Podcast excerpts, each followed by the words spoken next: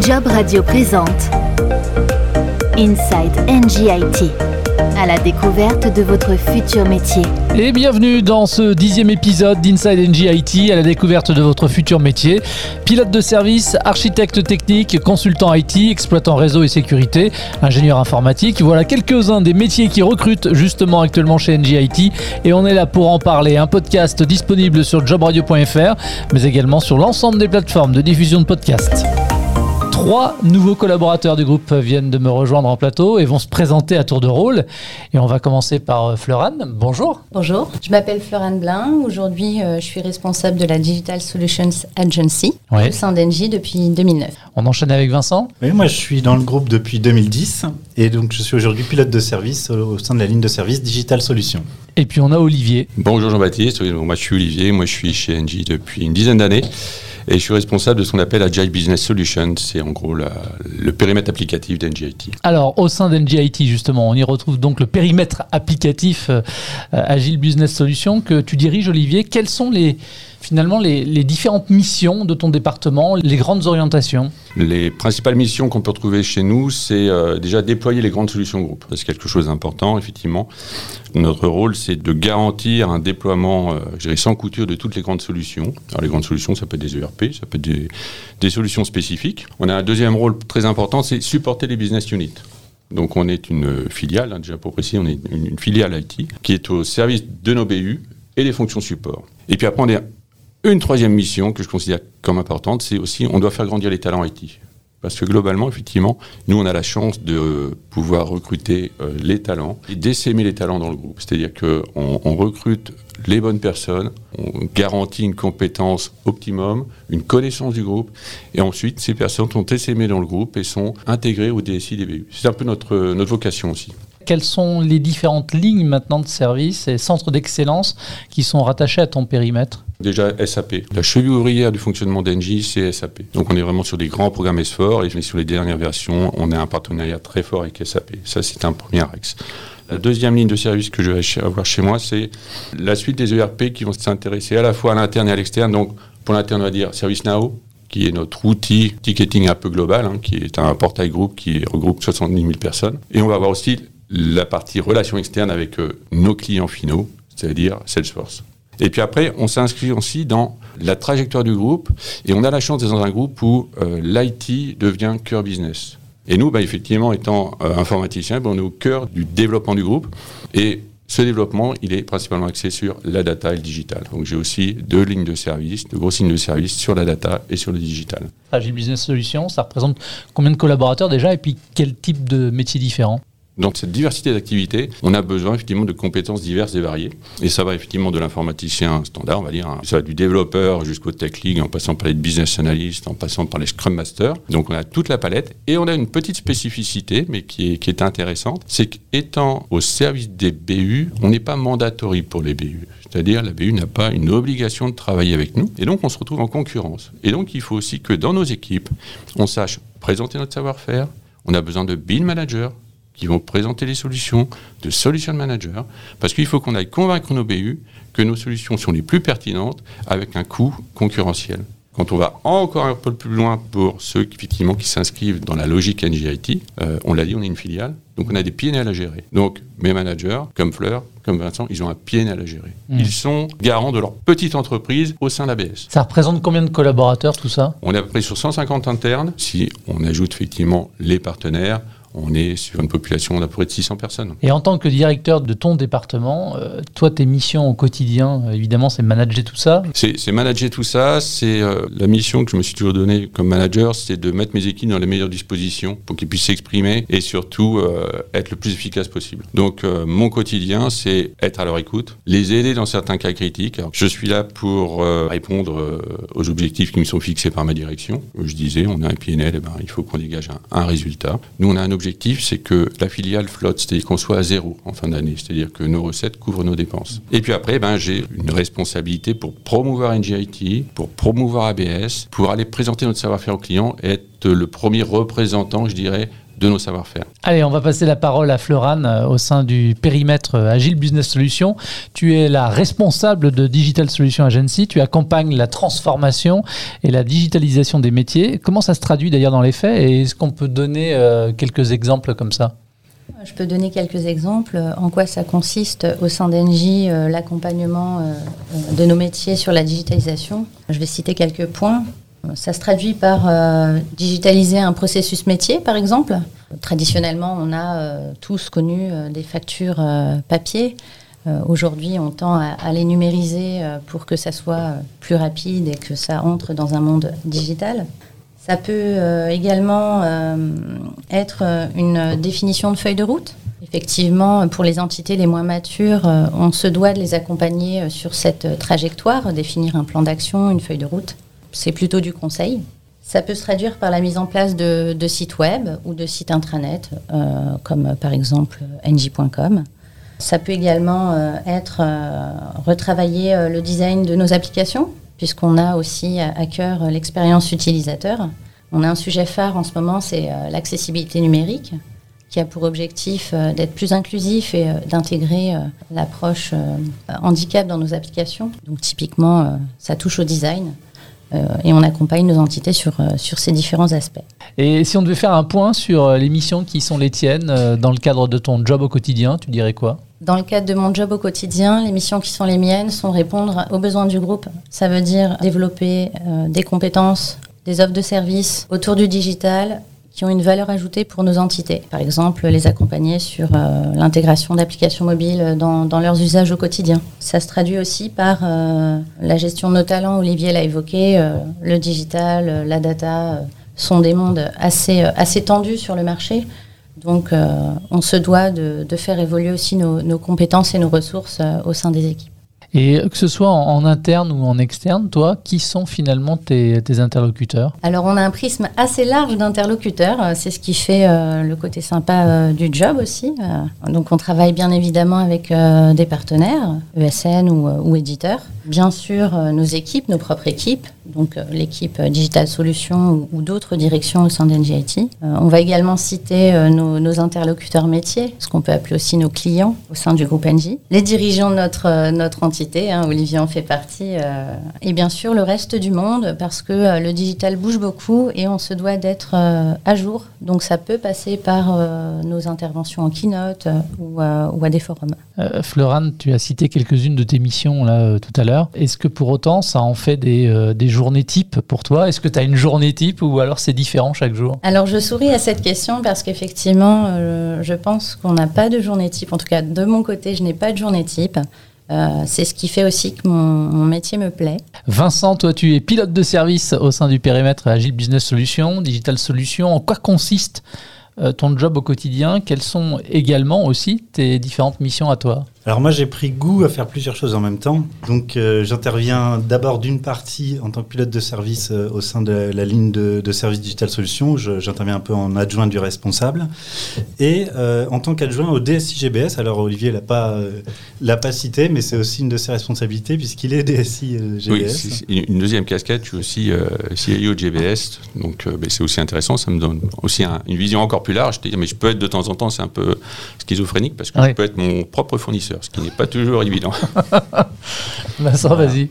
Donc pour, pour, reprendre un petit peu tout ce qui a été dit avant, euh, côté NGIT, euh, l'objet pour nous, c'est de servir au mieux le groupe. D'une part, le servir au mieux, et d'autre part, euh, gérer ça comme une petite entreprise, la partie de, de, la ligne de service, pour s'assurer du zéro perte, euh, zéro marge qu'Olivier évoquait tout à l'heure. Côté DSI GBS, on est plus en support des différentes business solutions de GBS et donc euh, on est présent pour les aider, pour euh, déployer toutes les solutions groupes qu'a évoqué aussi Olivier. Donc on fait beaucoup appel à NGIT pour ça. On, déploie aussi la gouvernance du groupe autour des applications, autour de la cybersécurité, beaucoup de sujets qu'il faut déployer au sein des, BS. Tes interlocuteurs, quels sont-ils toi finalement, que ce soit en interne et en externe d'ailleurs Ouais, très divers aussi. Euh, côté NGIT, ça va plutôt être tous les pilotes de service, que ce soit de ma ligne de service, de la famille de service ou même de toute NGIT, euh, surtout quand j'ai la casquette euh, DSI. Et puis euh, côté GBS, bah, ça va être nos principaux interlocuteurs qu'on a dans chaque BS en France et en Belgique. Et également, ça arrive que des utilisateurs finaux soient un peu perdus dans les méandres de, de notre administration IT et qui viennent directement toquer à la DSI en disant voilà, je suis perdu, aidez-moi. Voilà, et tu es là pour y répondre. Euh, Voilà, exactement. Ok, donc double casquette. Tu le disais tout à l'heure, Ouais. donc euh, j'imagine euh, des journées aussi euh, qui sont différentes chaque Alors, jour. Les, les sujets sont toujours différents. Après, il y a un point commun dans toutes les journées, c'est qu'on passe 95% de notre temps en réunion. On traite en- à côté de ça tous nos mails. Et puis, dans une journée, ben, on a parfois des crises. C'est-à-dire qu'une application qui a haute visibilité, qui tombe et pour laquelle il faut intervenir, il faut être là, il faut communiquer parce que c'est un point vraiment important que nos partenaires clients soient vraiment informés de tout ce qui se passe. Et puis, il faut faire avancer les choses, mobiliser les bonnes personnes qui ne sont pas forcément que dans nos équipes, qu'il faut mobiliser un petit peu au travers de toute NGIT. Voilà, donc euh, les, les journées, euh, évidemment, quand il y a ces, entre guillemets, crises, euh, sont complètement déformées. Toutes les réunions auxquelles on avait prévu d'assister, on n'y assiste pas. Mais euh, on va dire business first. Et puis, euh, bon, ça évite la routine, encore une fois. Exactement. Garde la parole, euh, Vincent. Euh, cette question, je vais, vous allez y répondre tous les trois, bien évidemment, mais qu'est-ce qui vous plaît le plus dans ce que vous faites? Clairement, c'est cette diversité qui pour moi est, est hyper intéressante. Évidemment, les collègues avec qui je travaille sont aussi un, un point très important et ça nous motive un peu tous les matins, euh, même quand les journées sont dures. Et puis les challenges. Euh, tous les jours, on a des petits challenges à relever, donc euh, c'est ça qui fait l'intérêt de nos, nos métiers. Florane, qu'est-ce que tu dirais, toi? Je vais copier en partie. Euh, Je vais dire effectivement le travail d'équipe. On a la chance euh, d'être très humain et de, de travailler beaucoup ensemble, même si effectivement on peut paraître très nombreux. On est comme une petite famille, donc ça c'est quelque chose de, de très important.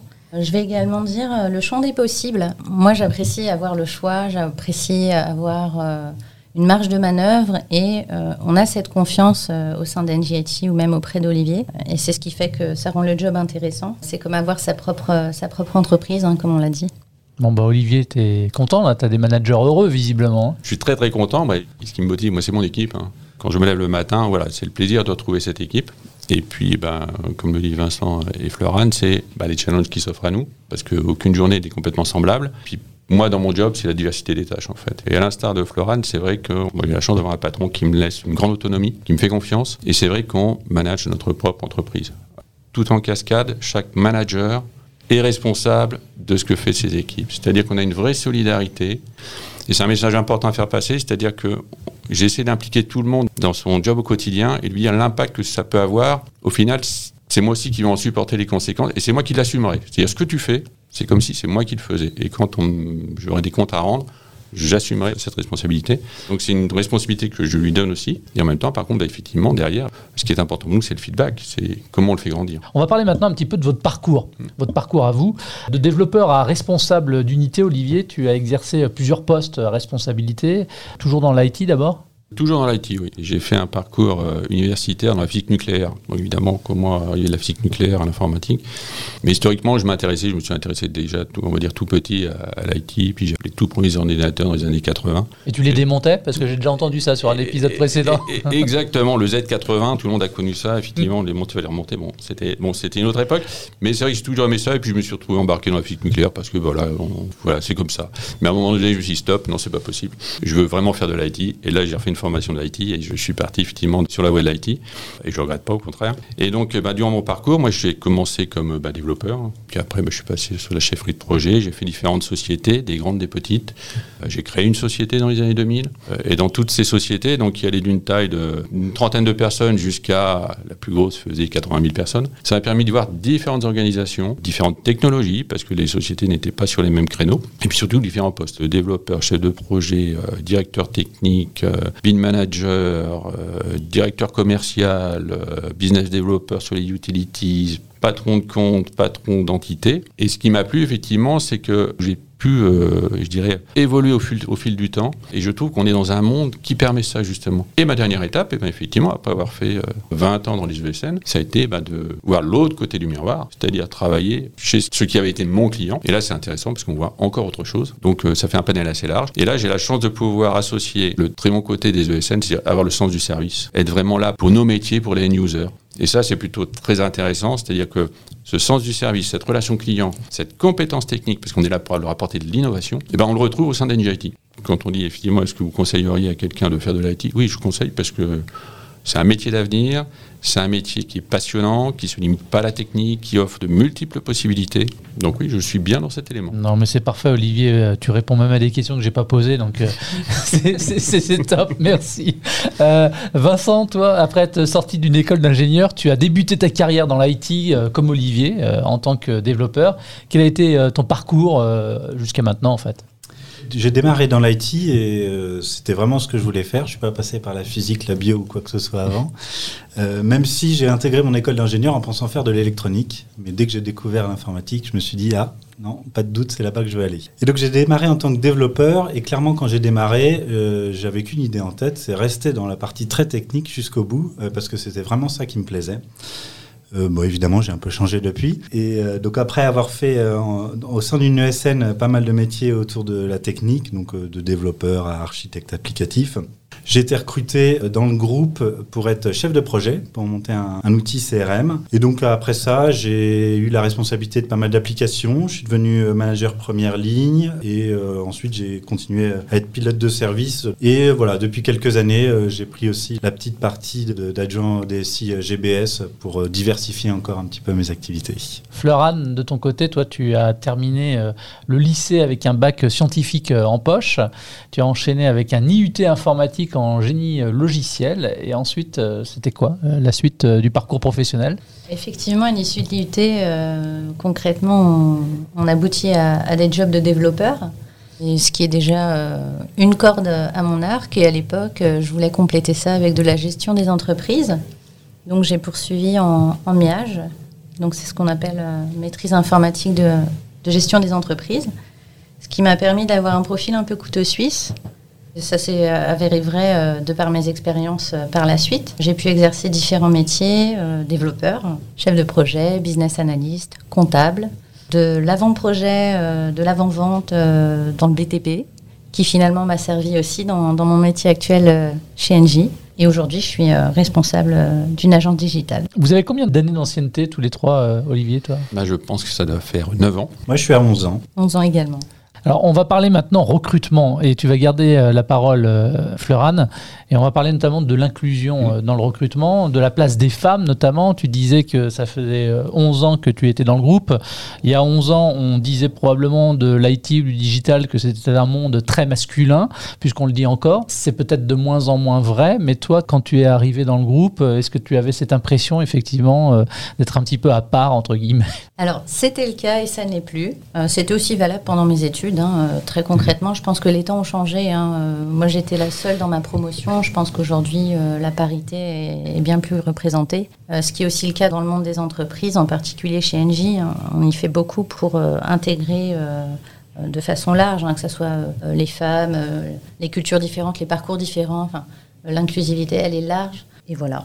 Olivier, qu'est-ce que tu fais, toi, pour attirer euh, les femmes à venir postuler euh, chez NGIT et notamment donc, dans ton département? La, première chose, c'est faire que les femmes qui sont au sein du département se sentent bien. Et moi, la première chose que je fais, c'est garantir que mes managers sont dans le même état d'esprit. La diversité, la mixité génère beaucoup de valeur pour tout le monde. Donc, à la fois pour la personne et à la fois pour NG. Après, ce qu'on va faire, c'est effectivement aller euh, dans les écoles pour recruter, rien de mieux que d'envoyer une ambassadrice qui va exprimer effectivement son sentiment, je dirais le, plaisir qu'elle a à travailler chez NGIT. Et puis après, c'est la cooptation, c'est un vecteur important. Et plus effectivement les femmes sont satisfaites, pas trouvent leur bonheur chez nous, plus elles vont amener d'autres collègues.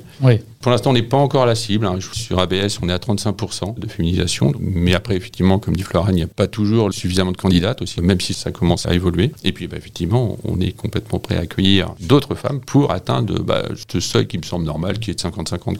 On a parlé de l'inclusion et donc de la place des femmes. On peut parler aussi de l'alternance mmh. dans les différents services. Effectivement, il y a une place aussi importante qui est donnée euh, à l'alternance. C'est aussi le cas, j'imagine, euh, dans ton département. Euh, je crois qu'actuellement, si je ne me trompe pas, on doit avoir une douzaine d'alternants. Je trouve que l'alternance, c'est vraiment gagnant-gagnant. Donc nous, quand on prend un alternant, c'est dans l'objectif au final de lui proposer un contrat. Un CDI. De l'embarquer sur un CDI à l'issue de son alternance. Après, ben, effectivement, il pourra choisir, mais euh, on est vraiment dans cette optique-là. L'alternance, c'est important pour moi parce que moi, j'ai la chance, dans les 150 personnes, d'avoir un panel très large, du collaborateur qui sort de l'école ou qui est alternant, jusqu'au collaborateur qui a un peu plus d'expérience, on va dire, hein, donc qui a entre 55 et 60 ans. Et le challenge qu'on a, c'est de faire vivre toute cette population ensemble et que chacun tire le meilleur de l'autre. Ce que j'attends d'un alternant, ce que j'attends de quelqu'un qui sort d'école, c'est qu'il exprime ce dont il a besoin pour travailler de façon la plus efficace et la plus agréable. Par contre, ce que j'explique toujours aussi, moi ça fait donc 30 euh, ans que je fais de l'informatique, quand on vient me présenter, quand les équipes viennent me dire on va développer tel projet, qu'ils dessinent un peu la roadmap du projet, je leur dis je sais pertinemment où vous allez rencontrer des difficultés. Et c'est pas parce que le langage a changé, mais je sais pertinemment que sur les phases d'intégration, sur les phases de migration, sur différentes phases d'un projet,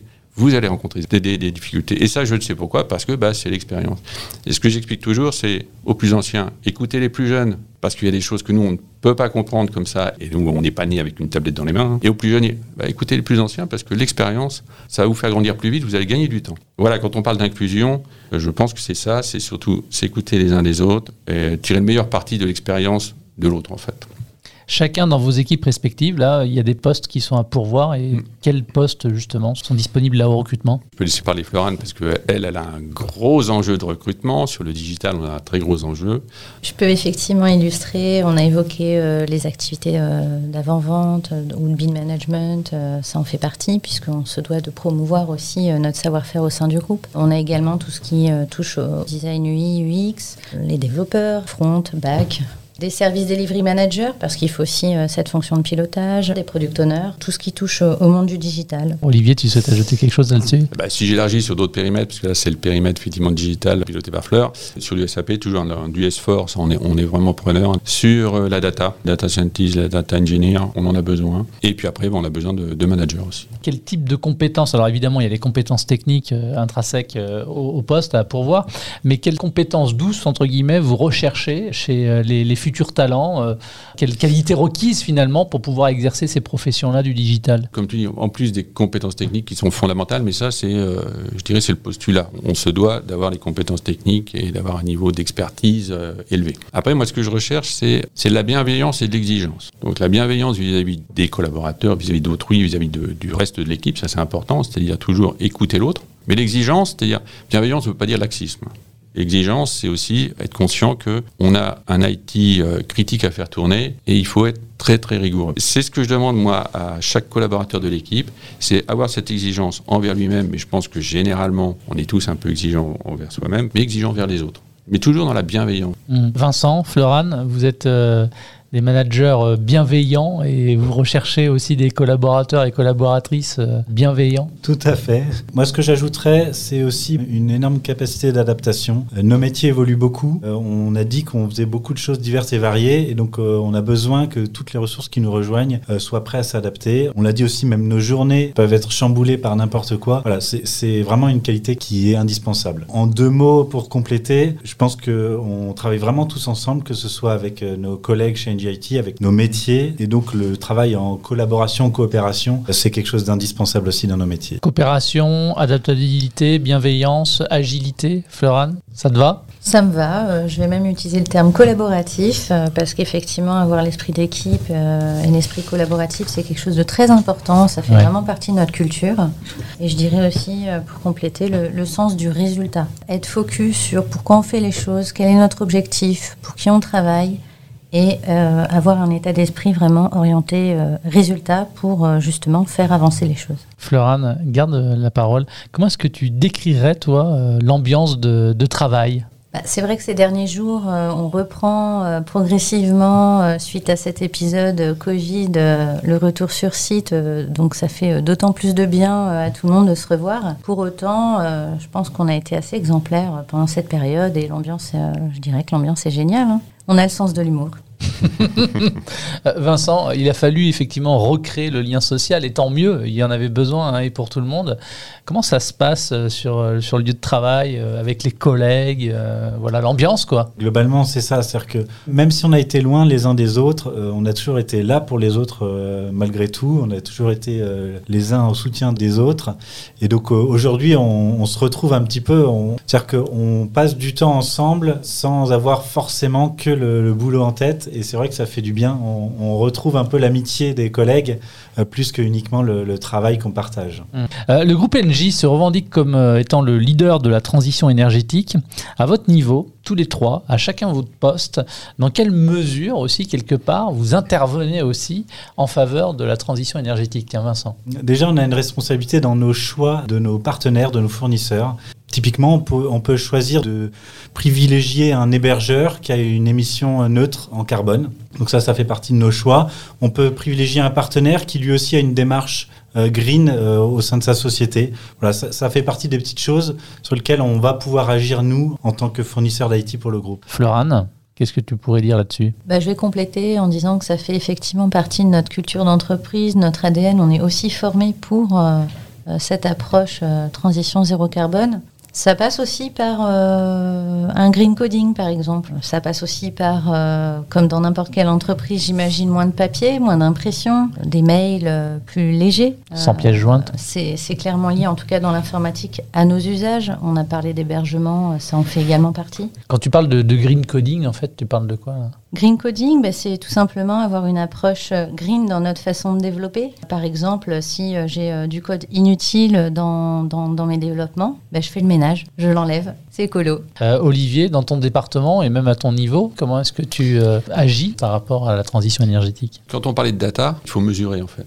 Et ce qu'on fait de plus en plus, on mesure. Donc, on a tout un, process qui fait que pour tous les collaborateurs, on a vraiment des, formations, on a des quiz pour se rendre compte effectivement que bah, la, consommation de, carbone pour euh, un citoyen lambda s'étend, que effectivement quand on joue sur nos consommations personnelles, parce qu'effectivement, on est au niveau de l'entreprise, mais il faut que ça devienne un réflexe un petit peu personnel aussi. Et ça, ça passe par la data, par des chiffres. Donc ça, c'est ce qu'on essaie vraiment de faire. Et comme le disait Fleuran, effectivement, même dans le coding, on sait que maintenant, de plus en plus, bah, les applications sont dans le cloud, sont donc euh, très loin, mais quand on va chercher de la data, bah, effectivement, ça consomme de l'énergie. Donc la façon de coder, c'est si on limite les allers-retours à, cet appel, bah, effectivement, on va économiser de l'énergie, donc on va être plus green. Et ça, ça, vient dans les préoccupations. Et tous mes, euh, mes collègues qui s'occupent d'infrastructures, qui s'occupent de postes de travail, c'est vraiment une préoccupation qui devient euh, prégnante, en fait. Hein. Sera la dernière question. Act with NG, ça signifie quoi pour vous? J'imagine que c'est plus qu'un slogan. Act with NG, c'est s'aligner sur la philosophie d'NG. Je pense qu'on est tous alignés sur cette philosophie, c'est-à-dire on a conscience que la situation climatique mondiale est catastrophique, il faut faire quelque chose, il faut agir tout de suite, il ne faut plus attendre. Et donc c'est agir avec notre entreprise sur bah, des leviers industriels hein, que l'on peut avoir, ça c'est bien, mais c'est aussi que ça déteigne sur nos propres habitudes personnelles. Et Act with Energy, c'est ça. Un, on est dans un, groupe industriel qui met la transition énergétique dans son ADN au sein de sa stratégie. Et ça, on a commencé ça depuis quelques années. Je pense qu'on était un peu précurseur, on n'a pas dévié. Et je pense que ça déteint aussi de façon très positive sur chaque collaborateur, parce que étant dans cet environnement quotidien, professionnel, ça déteint aussi sur notre propre euh, conscience personnelle. Vincent, Act with NG oui, euh, moi j'ajouterais que c'est aussi une responsabilité de plus sur nos épaules. Euh, les clients d'Engie choisissent Engie aussi parce que euh, Engie se tourne vers la, transition énergétique le plus neutre en carbone possible. Et donc ça veut dire que dans, notre métier tous les jours, il ne faut pas seulement essayer de, faire des choses pour la planète, il, faut vraiment agir pour. Donc voilà, une, responsabilité pour moi, c'est surtout ça. Florane Je vais rebondir sur les propos d'Olivier, sur le fait que ça, s'imprègne, y compris dans notre vie privée. je, vais, je, vais, je vais donner un exemple. Moi j'ai quitté mon véhicule diesel pour, euh, pour un vélo électrique, donc c'est déjà un premier pas. C'est clair. Je pense que je l'aurais jamais fait avant, concrètement. Et euh, Act with Engie, euh, je dirais que en tant que client d'Engie, c'est aussi un levier pour contribuer justement à un monde meilleur et plus responsable puisqu'on propose des offres de services euh, basées aussi sur des énergies renouvelables. Donc ça, c'est le premier point. Et en tant que collaborateur, euh, ça veut euh, dire aussi contribuer à cette approche transition zéro carbone. Et clairement, à chaque niveau, on est, on est acteur sur ce sujet-là. Merci à tous les trois d'être venus autour de cette table. Bonne continuation. Merci à vous. Si vous souhaitez vous aussi rejoindre le groupe NG et sa filiale NG vous pouvez retrouver l'ensemble des offres du groupe sur le site internet jobaupuriel.ng.com. Ça s'appelle Inside NG à la découverte de votre futur métier. Vous pouvez retrouver euh, l'intégralité de ce programme sur jobradio.fr et également disponible sur l'ensemble des plateformes de diffusion de podcasts. Merci et à très vite. Job Radio vous a présenté Inside NG à la découverte de votre futur métier.